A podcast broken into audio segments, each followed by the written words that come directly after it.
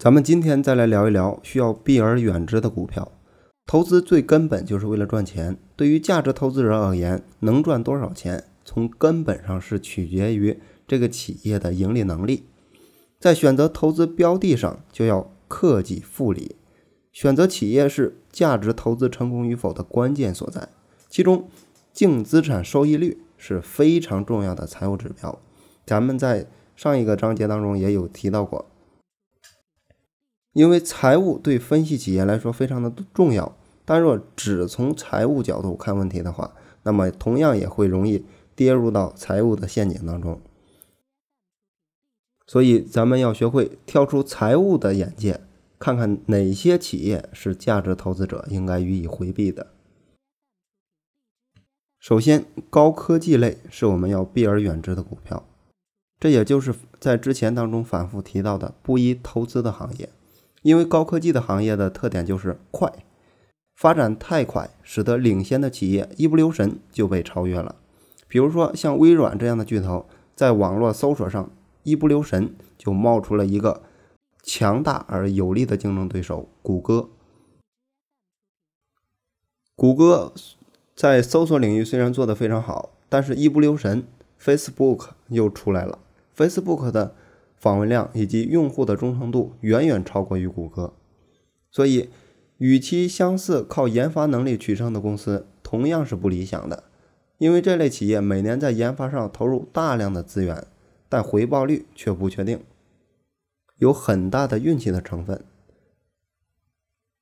可能以前看不上眼的一个很小的竞争对手，突然开发出一个好的产品，一下就成了强大的劲敌。说白了。这种公司最终靠的是研发团队、技术人才，也就是以人才为核心的公司，很不靠谱。因为一个科技人员的离职，就很有可能带走核心的技术。当到其他的公司之后，对方就有同样的水平了，竞争优势瞬间就没有了。所以，以技术人员，那么第三个呢，就是靠价格取胜的公司。这类公司也并非是好的投资的标的，因为这类企业往往毛利率非常的低，靠快速的周转维持生存。但通常情况下，高周转率带来的大量的市场份额的同时，也会让同行生存不下去。没办法，同行们为了生存，就不得不大打价格战。所以，靠价格取胜的企业往往做不长远。因为成本都差不多，价格谁都可以降，并不能算是真正的优势所在。所以这种行业往往是竞争激烈，产品又无高的附加值，同质化比较严重，想要从中经营实属非常的困难。那么还有一个就是靠流行文化发展起来的公司，比如说请明星做一个广告就可以做到行业十强，甚至是与领先的公司，也应该予以回避。因为今天可以卖广告做领头羊，明天别人也会那么做。比如说美特斯邦威请周杰伦一做广告就火了，但过了一段时间之后，又会有新的人气明星顶上来，就会冒出新的品牌。你方唱罢我登台，永远在这里边绕晃，没啥意思。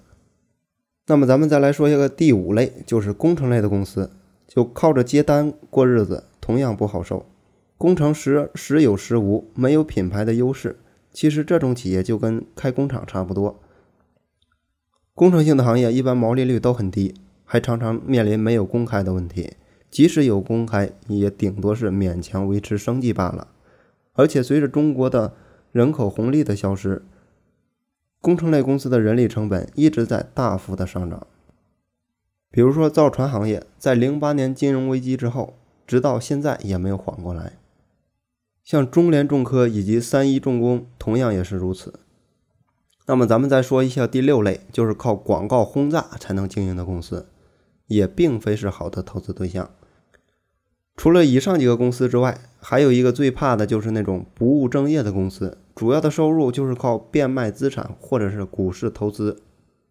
当然，还有一类是那种专注于主业，但主业却亏得一塌糊涂，靠政府的补贴过日子。我们在投资之前都是需要回避的。在实际当中，需要我们避而远之的股票，可能远远大过于今天咱们所说的。我们最主要要做的就是知道好公司的标准，不要试图拿一些指标活生生的进行生搬硬套。只有掌握了识别好公司、坏公司的本领之后，才能够有效的为投资的安全进行保驾护航。